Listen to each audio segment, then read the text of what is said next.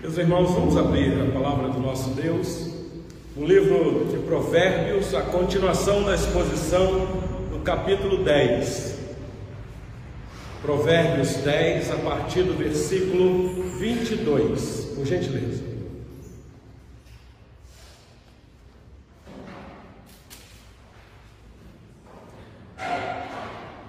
Mais uma vez, nós agradecemos a presença dos queridos irmãos Hoje, especialmente, dia típico, como nós falamos, feriado 7 de setembro de 2022, dia que se comemora e muito importante na nossa pátria amada, menos idolatrada, porque não devemos idolatrar nada, mas amamos a nossa terra, amamos a nossa pátria e oramos pela nossa pátria amada.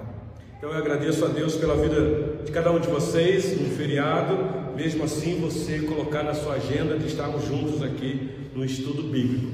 Ô Tiago, muito obrigado. Deus te abençoe.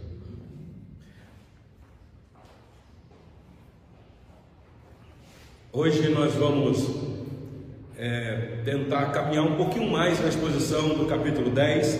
Eu não vou fechar todo ele. É, Falta ainda aí 10, 11 versículos, se não me engano, mas pelo tempo aqui resumido ou reduzido, eu vou apenas fazer a exposição de ah, alguns versículos. Então eu convido a igreja, mesmo assentada, reverentemente, a acompanhar comigo a leitura dos versículos 22 a 25. Por gentileza, olha aí na sua Bíblia.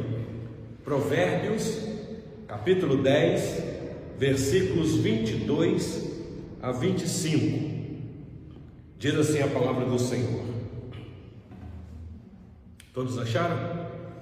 Depois de lido o texto, você mantém a sua Bíblia aberta para acompanhar aqui a, a explicação do texto. Diz assim a palavra do Senhor: A bênção do Senhor enriquece, e com ela não traz desgosto. Para o insensato, Praticar a maldade é divertimento. Para o homem inteligente, o ser sábio. Aquilo que teme o perverso, isso lhe sobrevém. Mas o anelo dos justos, Deus o cumpre. Como passa a tempestade, assim desaparece o perverso. Mas o justo tem perpétuo fundamento. Até aqui a leitura da palavra do nosso Deus. Meus irmãos, vamos orar mais uma vez. Orar para que o Espírito Santo nos conceda iluminação, compreensão da palavra que nós acabamos de ler, que é de autoria dele mesmo. O Espírito Santo inspirou o servo dele no passado para registrar estes provérbios e chegou até as nossas mãos. Então vamos orar mais uma vez, meus irmãos. Senhor nosso Deus, nosso Pai eterno, Bendizemos o teu santo nome porque tu és o nosso Pai, Pai amoroso, que nos ama, que nos ensina o caminho que devemos andar. Tu és o Pai que corrige, porque o Senhor nos ama, e a correção da tua parte, a tua disciplina é para o nosso bem, ó Deus.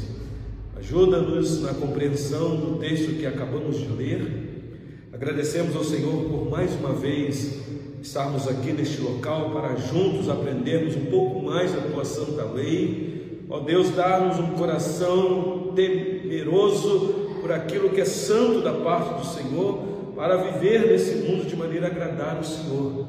Porque nós sabemos, ó Deus, que tudo para nós nesta vida é santo ao Senhor. Que o nosso coração, de fato, possa temer o Senhor. Que este é o princípio da sabedoria. Dar-nos, Senhor, esta graça para que juntos como igreja possamos desfrutar desta santa comunhão.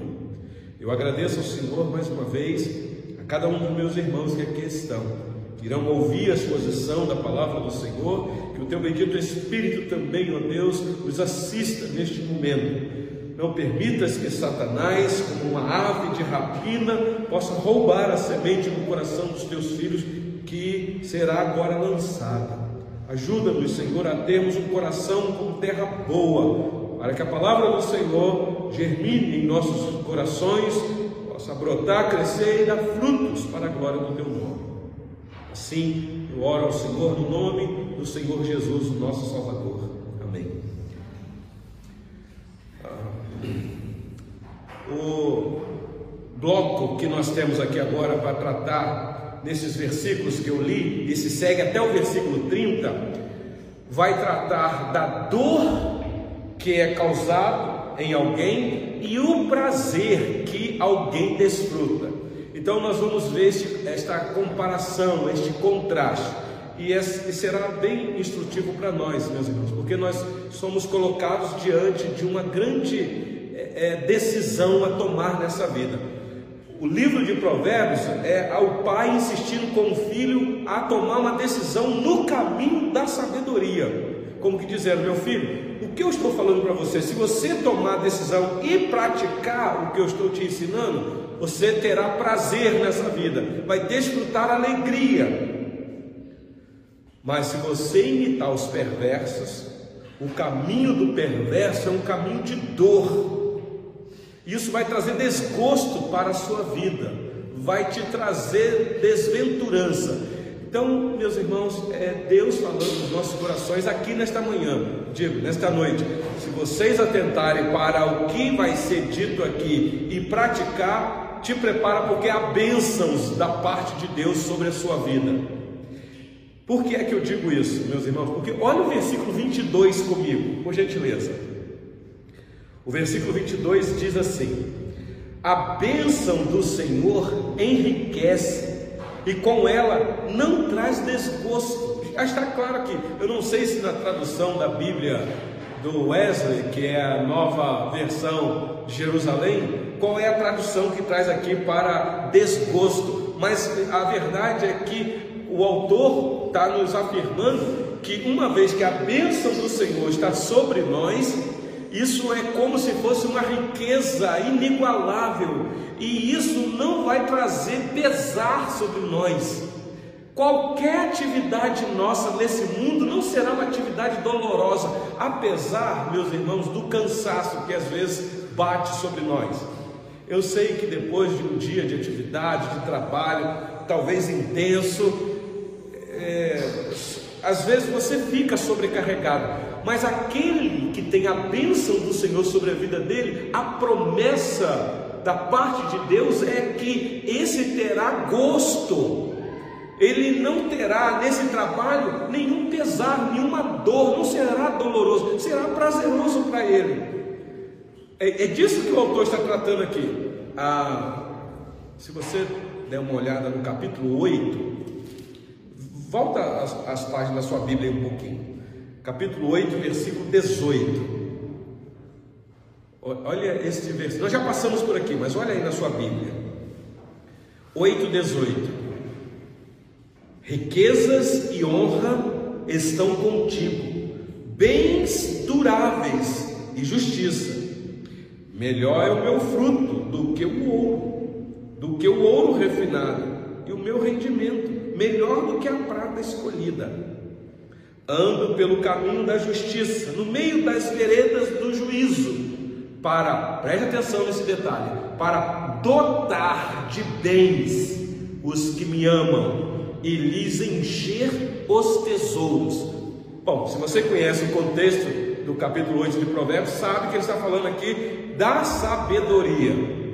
Este é o ponto do livro de Provérbios: é você andar no caminho da sabedoria. Porque uma vez que você andou no caminho da sabedoria, pode te preparar para as janelas dos céus abrirem sobre você e chuvas de bênçãos serem derramadas. Meus irmãos, o texto está claro nisso daqui. Por isso é que ele diz no versículo 22 do capítulo 10 que a bênção do Senhor enriquece. Vez que eu tenho sabedoria do alto, então agora eu vou ter gosto, prazer, alegria nessa vida. Eu preciso dizer que nós não somos a favor da teologia famigerada da prosperidade. Com isso eu não eu também não estou dizendo que nós não somos a favor da prosperidade, porque nós temos um Deus, meus irmãos, que abençoa mesmo, que enche os celeiros, que abençoa o trabalho das nossas mãos, que abre portas, que aumenta a renda. que nos dá alegria. Deus é assim porque Ele é Senhor de todas as coisas. Então não há nenhum problema de você almejar melhorar de vida. O que nós estamos ensinando aqui, meus irmãos, é a satisfação que nós encontramos em Deus quando Ele nos abençoa com essas coisas materiais, porque Ele abençoa mesmo. Mas eu não estou ensinando aqui para vocês, e eu queria que vocês prestassem atenção nisso, teologia da prosperidade.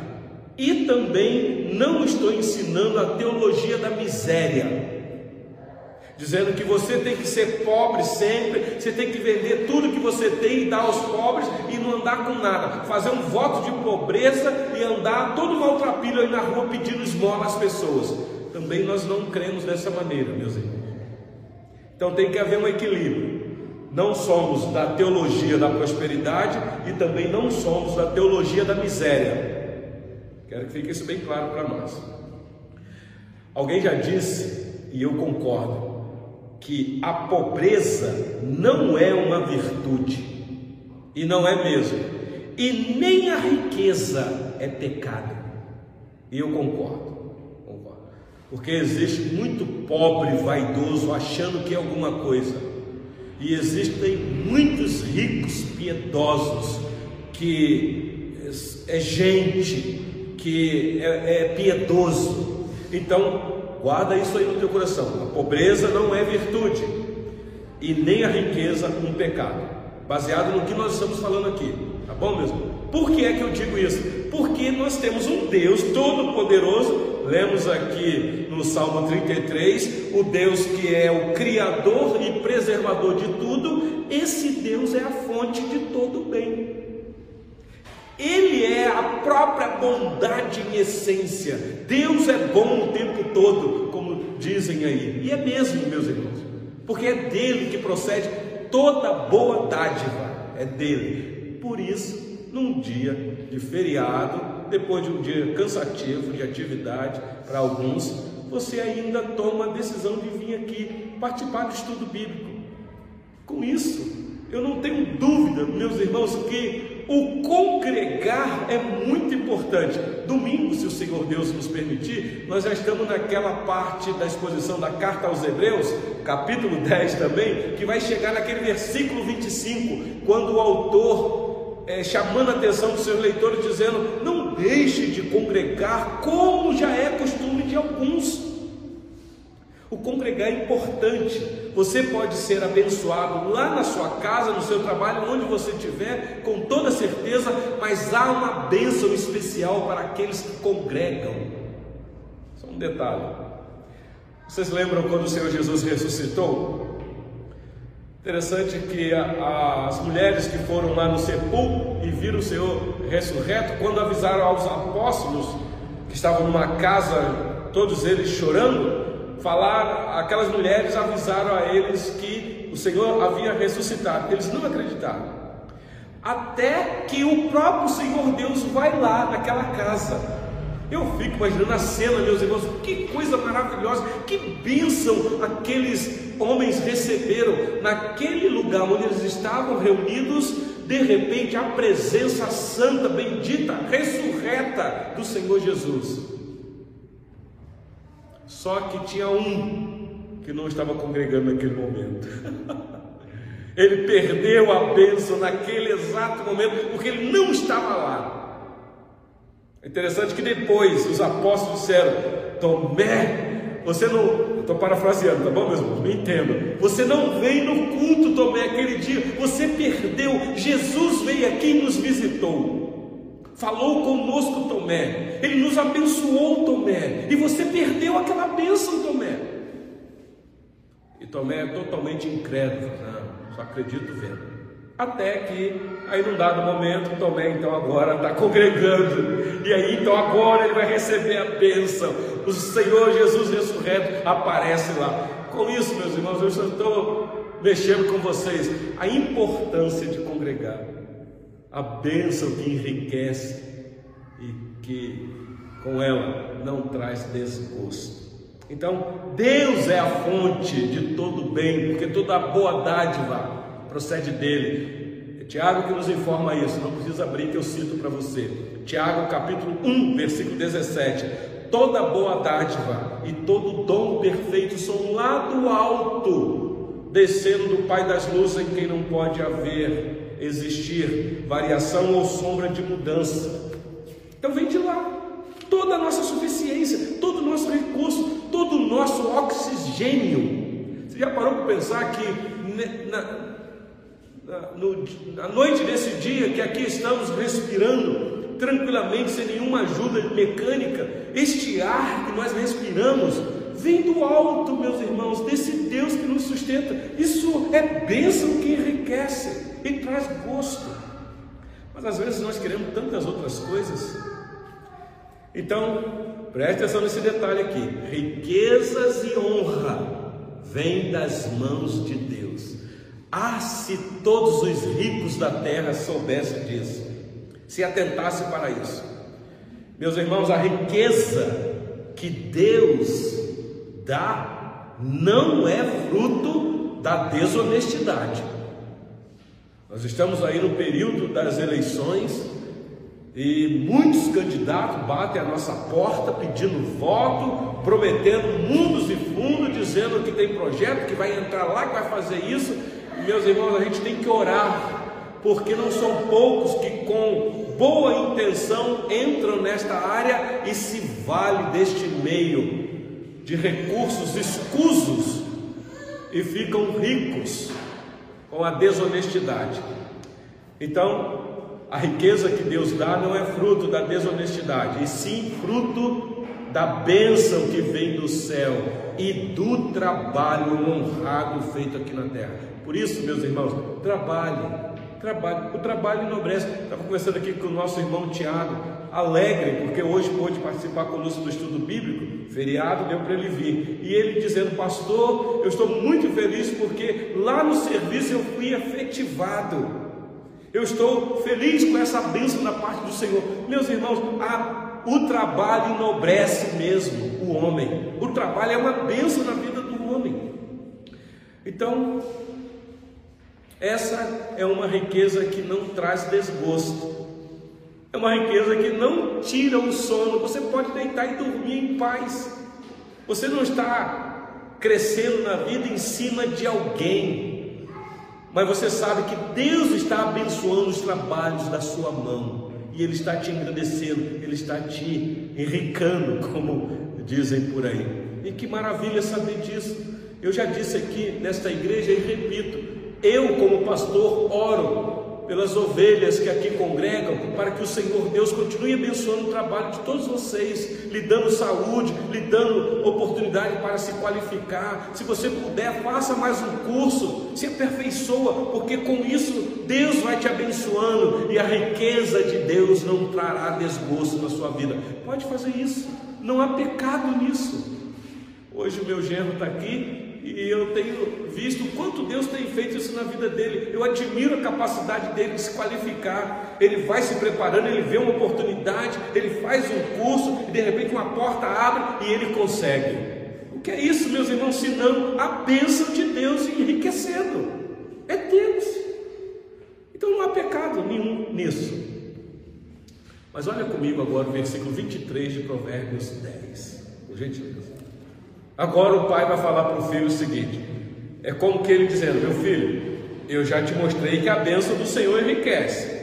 Só que tem um detalhe, meu filho: cuidado com a diversão perigosa, porque nessa de você achar que você tem recursos, aí vem o divertimento perigoso. E quantos, meus irmãos, entram por esse caminho e encontram desgosto?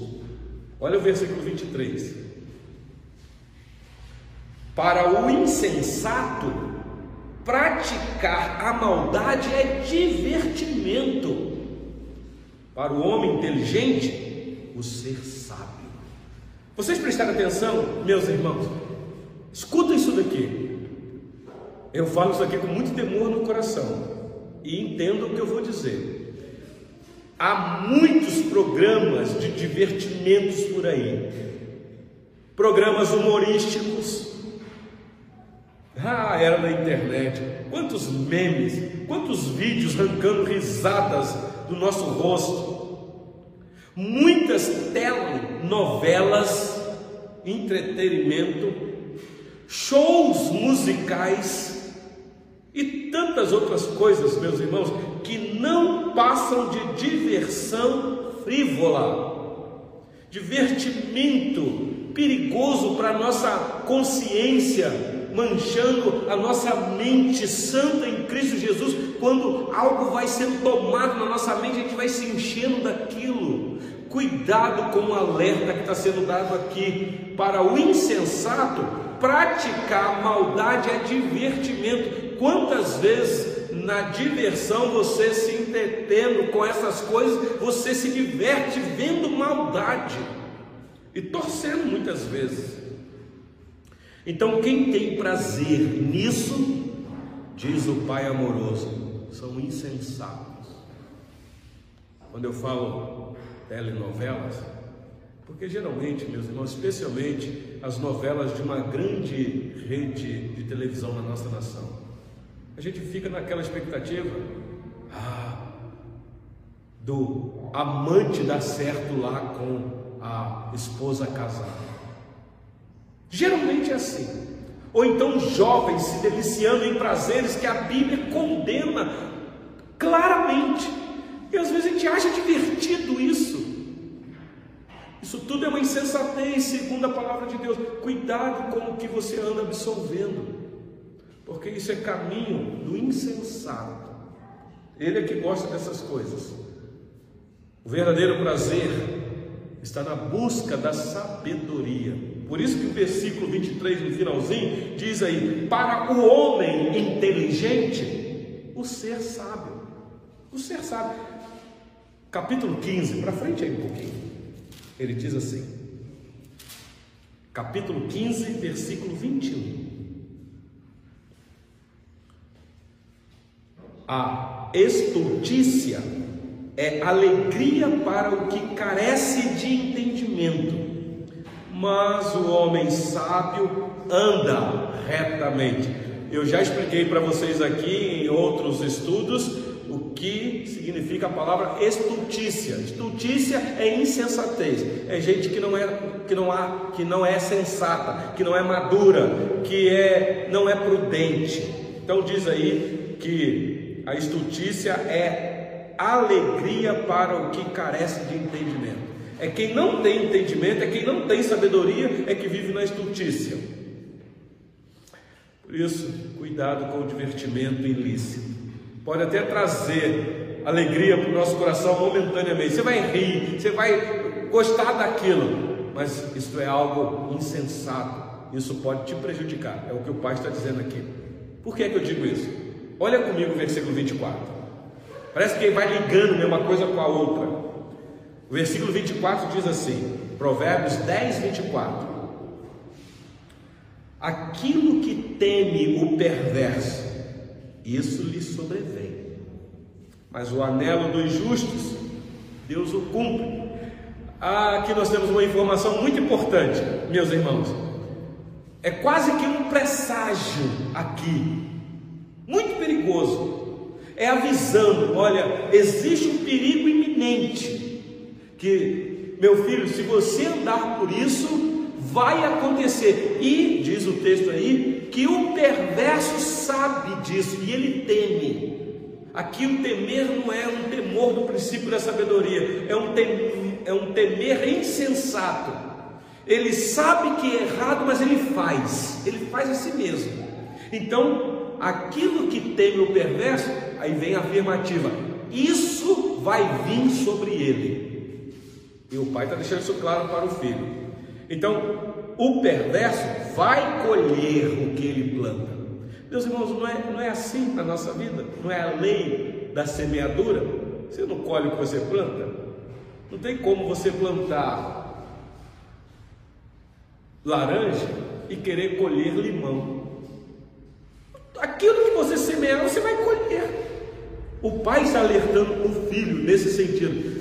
Mas em contraste, ele está dizendo: meu filho, mas o justo, ele colhe bênçãos da parte do Senhor, porque ele semeia coisas boas. Ele é, ele é piedoso, ele obedece os mandamentos, ele é um filho obediente e pode ter certeza, meus irmãos, Deus não fica devendo nada para ninguém. Ele não tem obrigação de pagar nada para ninguém, mas nós servimos um Deus amoroso, um Pai gracioso que tem prazer em nos abençoar. Então, se você, filho que está aqui nesta noite, for um filho obediente, te prepara para as bênçãos do Senhor. Ah, te prepara, porque existe. Abre comigo, agora eu quero que você abra, lá na carta de Paulo. Na verdade, deixa eu ler antes do perverso. Ah, Isaías 66, 4. Olha o que o profeta fala acerca dos ímpios. Isaías 66, 4. Isaías está para frente de Provérbios um pouquinho aí.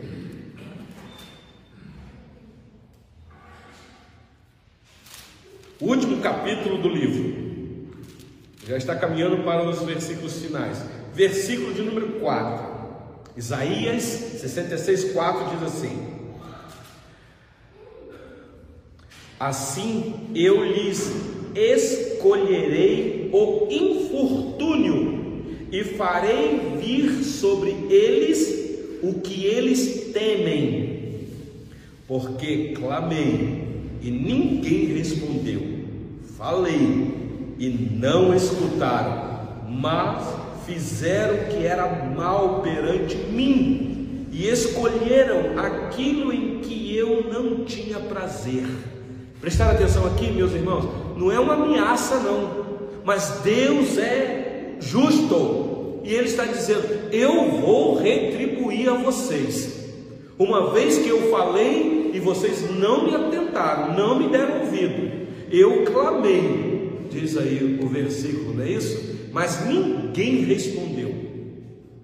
Eu abri as portas, eu me deixei mostrar para vocês, mas vocês escolheram outro caminho. Então, eu vou fazer vir sobre vocês aquilo que vocês temem. Isso é por perverso.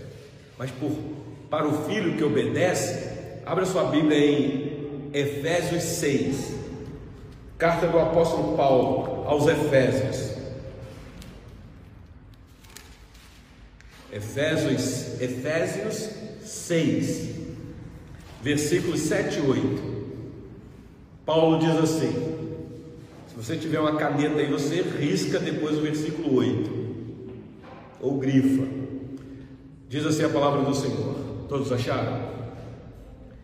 Servindo de boa vontade como ao Senhor e não como a homens.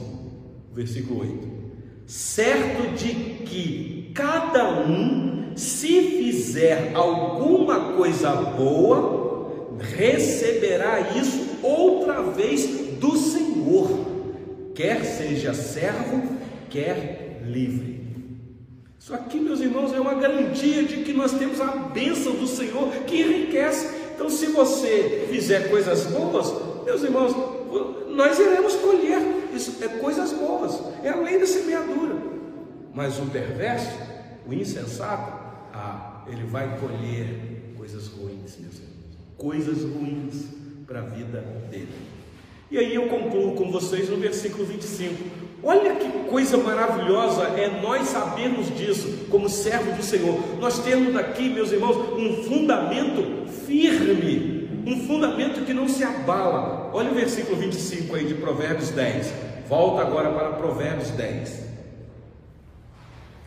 Diz assim a palavra do Senhor: Como passa a tempestade, assim desaparece o perverso, mas o justo tem perpétuo fundamento. Meus irmãos, que coisa maravilhosa saber disso daqui. O perverso, esse vai passar. A memória dele será esquecida, apagada. Ele vai sofrer muito. Mas os justos, ah não, esse tem fundamento perpétuo. Meus irmãos, vocês sabem o que é uma tempestade, porque o texto está dizendo aqui, como passa a tempestade. E tempestade passa mesmo. Só que, meus irmãos, a tempestade é intensa.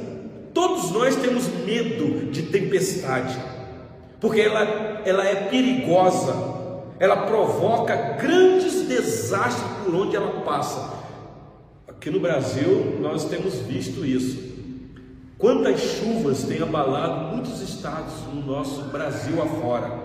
Vimos o que aconteceu no estado da Bahia, vimos o que aconteceu aqui no estado de Minas Gerais, vimos o que aconteceu no estado do Rio de Janeiro, especialmente na cidade de Petrópolis, região serrana, uma tempestade que devastou aquela cidade, não uma, mas várias vezes, deslizamentos torrenciais, coisa horrível, mas ela passa.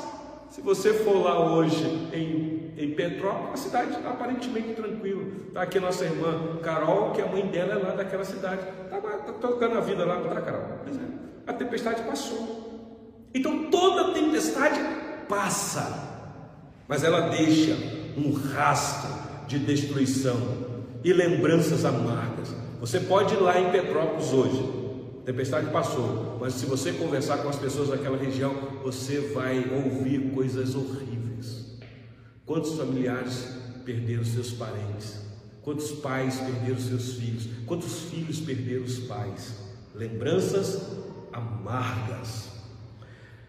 Meus irmãos, é assim a vida do perverso. Ele passa como passa a tempestade. É disso que o sábio está dizendo aí no versículo 25 de Provérbios 10. Como passa a tempestade, assim desaparece o perverso. Abra comigo, por gentileza, no livro do Salmo 37. Salmo 37.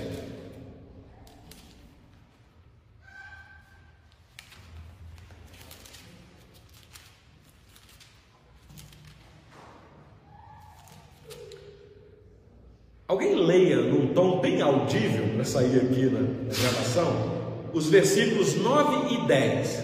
Alguém der conta aí, por gentileza. Salmo 37, versículo 9 e 10. Porque os malfeitores serão exterminados, mas os que esperam o Senhor os ficarão na Mas um pouco de tempo, já existirá o lixo, procurarás o seu lugar e não acharás. Prestar atenção, meus irmãos, aqui. A palavra do Senhor está nos informando, que aqui é um salmo de um rei, Davi, e Davi sabia o que era um homem perverso. Davi conviveu com muitos homens perversos, mas ele está dizendo aqui: olha, estes malfeitores serão exterminados, porque há uma colheita para eles. A pá está preparada para recolher a palha e lançar ela no fogo. O machado já está posto à árvore no versículo 10, ele diz: mais um pouco de tempo, é como dizendo, aguarde, segura um pouquinho mais, persevere, não desista. Você é justo, pode sofrer nas mãos dos ímpios, mas há uma bênção que enriquece e essa bênção não traz desgosto. Aguarda, persevera até o fim, porque o ímpio já não existirá. Ele vai procurar o seu lugar e não vai achar, meus irmãos. Isso aqui é a palavra do Senhor, é a palavra do nosso Deus. Então, como passa a tempestade, assim vai desaparecer também o perverso. Volta aí para Provérbios, por gentileza, no versículo, Provérbios 12, versículo 3. Meus irmãos, o justo, louvado seja Deus por isso, ouvir isso acalma o nosso coração. O justo tem um firme fundamento. Provérbios 12, versículo 3. O homem não se estabelece pela perversidade, mas a raiz dos justos não será removida. Estás, estará com os pés bem firmado, está seguro, está num lugar que pode haver tempestade, pode haver chuvas torrenciais, que você vai ficar firme. Esta é a recompensa que nós temos aqui. É o pai dizendo: Meu filho, então ande no caminho da sabedoria. Tema o Senhor, guarde os ensinamentos do Senhor, porque há bênçãos para você, e bênçãos que irão te enriquecer, e não vai trazer desgosto para você, meu filho. É só você obedecer. Plante isso que você vai colher isso. Meus irmãos, o justo é sim como a árvore plantada junto à corrente das águas é como um edifício cujo fundamento perpétuo é Cristo, a sabedoria de Provérbio. É como que o pai dizer: Meu filho, anda neste caminho, porque este caminho é o caminho do fundamento perfeito, e a sabedoria, meus irmãos, aqui no livro de Provérbios é Cristo. Então, qual é a lição que nós tiramos disso tudo, meus irmãos? O que é que o Senhor Jesus, que é o nosso firme fundamento, a nossa sabedoria do alto, já nos alertou quanto a estar firmes? E eu então quero concluir o nosso estudo de hoje com as palavras do Senhor Jesus, registrada por Mateus no capítulo 7. Por gentileza, abra sua Bíblia aí. No final aqui eu quero tirar algumas lições. Evangelho registrado por Mateus, capítulo 7. Eu vou ler os versículos 24 a 25. São palavras, meus irmãos, do nosso Senhor Jesus Cristo. Está dito assim. Todos acharam? Mateus, capítulo 7, versículos 24 a 27. Diz assim: Todo aquele, pois, que ouve estas minhas palavras e as pratica, será como um, a um homem prudente que edificou a sua casa sobre a rocha. E caiu a chuva, transbordaram os rios, sopraram os ventos e deram com ímpeto contra aquela casa não caiu, porque fora edificada sobre a rocha. A tempestade veio. Meus irmãos, a tempestade vem sobre o justo e sobre o perverso. A diferença é o firme fundamento. Versículo 26. Todo aquele que ouve estas minhas palavras e não as pratica, será comparado a um homem insensato que edificou a sua casa sobre a areia. E caiu a chuva, transbordaram os rios, sopraram os ventos e deram com ímpeto contra aquela casa, e ela desabou, sendo grande a sua ruína. O que é que o texto está dizendo aqui, meus irmãos, para nós aqui nesta noite? Quais são as lições que nós podemos tirar aqui, tanto do livro de Provérbios, que o pai amoroso instruindo o seu filho, para nós que estamos aqui, que acabamos de ouvir a palavra do Senhor Jesus falando desses dois fundamentos eu poderia encerrar fazendo a pergunta: qual fundamento você tem se firmado? Você é um filho obediente? Você atenta para a lei do Senhor e não só atentar, mas praticar, viver. Você obedece. Se você é um desses, então te prepara, que a tempestade vai vir sobre você, mas você está firmado na rocha, que é Cristo. Vai vir um vento, vai vir um vendaval, vai vir a, a, as, as águas tempestuosas, mas você vai permanecer. Agora, se o teu fundamento não é Cristo, eu lamento dizer que a tempestade vai vir sobre você e vai ser desastroso. Ah, meus irmãos, depois dessas tempestades aí no Brasil, que tem destruído muitas casas, a Defesa Civil tem orientado a área da construção civil de instruir as pessoas a construir em lugares mais seguros e com estruturas mais bem sólidas. Porque, meus irmãos, senão não aguenta. Senão não aguenta. Claro que isso tudo aqui está falando da nossa vida espiritual. Meus irmãos, nossa vida espiritual é um, um edifício que está sendo construído todo dia, todo dia. Qual é a base? Qual é o fundamento?